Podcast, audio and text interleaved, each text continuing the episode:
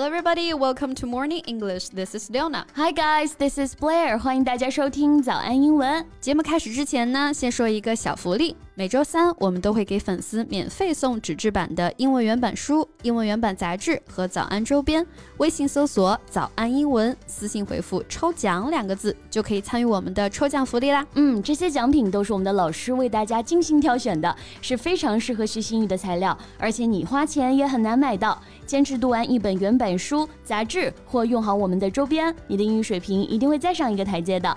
快去公众号抽奖吧，祝大家好运 ！When it comes to choosing where to go for a vacation, what we are going to eat and drink can be a big part of making travel plans. 那现在大家出去旅游，很大程度上都是为了吃吃喝喝啊。对，没错啊。所以有很多的旅游攻略都直接标明了，哎，是吃货地图。Right. So recently, CNN Travel released a list of 10 best cuisines in the world. Well, Chinese cuisines must be at the top of it. 中国菜要是不在榜首，这排行我可不认啊。Chinese food is in the second place，这个只排第二啊。但我觉得呢，好在啊，他没把这个什么左宗棠鸡又算到中国菜里了。right. So China's regional cuisines are so varied, it's hard to believe they're from the same nation. Right. 中国美食文化本就丰富多样啊，我们自己都还没吃遍中国呢。那老外对我们的美食了解就更片面了。Exactly, and it's subjective according to personal taste. 这种排名本身啊就带有一定的主观色彩嘛，所以大家也就看个热闹就好了。Well, we can talk about some expressions about food in English today. Sounds great. 那我们今天的所有内容都整理好了文字版的笔记，欢迎大家到微信搜索“早安英文”，私信回复“笔记”两个字来领取我们的文字版笔记。 As we said, personal tastes are subjective. 那在这里的 taste 就表示味道、味觉的意思。比如说啊，疫情期间呢，有很多人就失去了味觉。When you have a cold, you often lose your sense of taste. Right，或者呢，讲到饮食偏好啊，像我跟我朋友很大的一个不同就是、I love the taste of garlic，很喜欢蒜的味道。这吃肉不吃蒜，香味少一半儿啊，对吧？那 taste 啊，除了表示味道，哎，其实还可以表示品味，代表一个人的鉴赏力或者说审美。嗯，哎，比如说我们说的衣品，对吧？就可以说是 taste in clothes。 Right. For example, his taste in clothes leaves a little to be desired. 就是衣品着实不怎么样。那有些人虽然说穿的不怎么洋气啊，但是重在呢一个人，但还是重在一个人的行为举止要得体，对吧、s o at least your behavior should be in good taste. Right. So here, good taste means to be acceptable in a way that will not upset or anger people. For example, most of his jokes are not in good taste.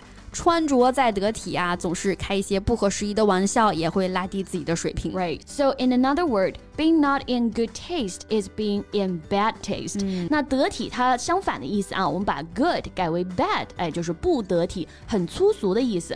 比如说每次一些社会新闻下面呢，总会有些人还在趁机抖机灵。 Right. To air one's views at an improper time may be in bad taste. Ah, when it comes to this topic, I can't forget the mom from Wuhan who has jumped from the building because of the death of her son and the comments on the internet.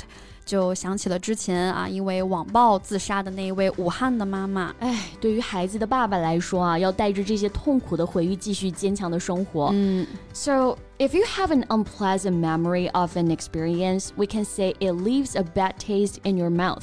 字面意思是在嘴里留下了不好的味道，哎，来表示留下了不愉快的记忆，这个意思。那提到美食，我现在都还能想到之前吃海鲜被坑的经历。The whole thing left a really bad taste in my mouth. 啊，这花钱买的教训真的忘不掉啊 Right 所以有些食物是饱肚的，有些食物是充实人的思想的。哇，这高度立马就不一样了。 So please remember, give somebody food for thought means to make someone think seriously about something. So food for thought，也就可以表示引人深思的事物。 啊、i hope that my experience can give those departments food for thought. 啊，真希望我的经历能够引起有关部门的深思。 For me, I hope our podcast can offer much food for thoughts. What you said can always give me much food for thought. 这个确实啊，也真的能够希望和大家共同思考。 Right, the most common food in the West may be the bread，、对吧？说到平民食物呢，西方的代表可以说是面包了。所以英文当中的 bread 往往和养家糊口的含义相关。 关。 Right, so the person who makes money to support the family is the breadwinner. 那家里面那个赚钱养家的人，就可以用 breadwinner 这个词来表对，示。往家里带面包的人啊。对 In the past, women served as a housewife, while men were usually the breadwinner. But now most homes have two breadwinners. Right. 以前我们说男主外女主内，但是现在呢，大多都是夫妻共同养家，两个人都有工作。没错，那靠什么来养家呢？其实就是 我们说的你的职业、你的饭碗嘛。 Right. 那提起 bread，它的搭档当然少不了 butter 啊。所以呢，在我们中国是吃饭的饭碗啊，那他们主要是以面包、黄油充饥的。So bread and butter refers to a job or activity that provides you with the money you need to live，那就可以代指我们赖以为生的生计来源这个意思。 Right, so podcasting is my bread and butter. 比如说我们的播客节目啊，就是我的饭碗了。没错，那除了面包、黄 朋友，我们也来点硬菜吧。Having beef is also very common in the West.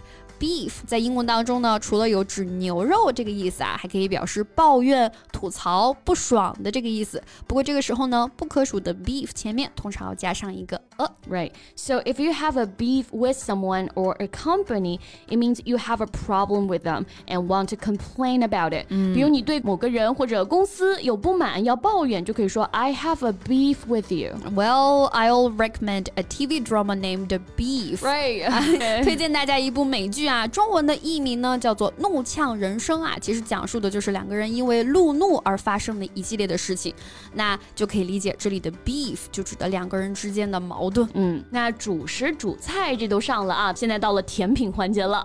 For dessert, it's a good quality to be flaky. Flaky, F L A K Y，可以形容苹果派呀，或者是各种酥啊，这种酥酥脆脆的感觉。But when it is used for a person, it refers to someone behaving in a way that is not responsible or expected. 用来形容人的时候呢，就表示这个人行为举止很古怪，很不靠谱了。没错，那怎么 是不靠谱的？For example, a flaky person is likely to break an appointment or a promise。像那种爽约的、食言的人，哎，就很不靠谱。So don't trust flaky people. Right. So it is said that food is a window to cultural diversity. 这份世界美食排行啊，虽然各有各的看法吧，但食物蕴含的文化内涵非常多元，也可以很深刻。 So at last, wish you have a good appetite. 应个景啊，最后祝大家每天都有好胃口。 Right. so that's all about our today's podcast, and look forward to seeing you in the comments area. 嗯，那最后再提醒大家一下，今天的所有内容都给大家整理好了文字版的笔记，欢迎大家到微信搜索“早安英文”，私信回复“笔记”两个字来领取我们的文字版笔记。 Okay, thanks for your time, and this is Leona. This is Blair. See you next time. Bye. This podcast is from Morning English. 学口语就来早安英文。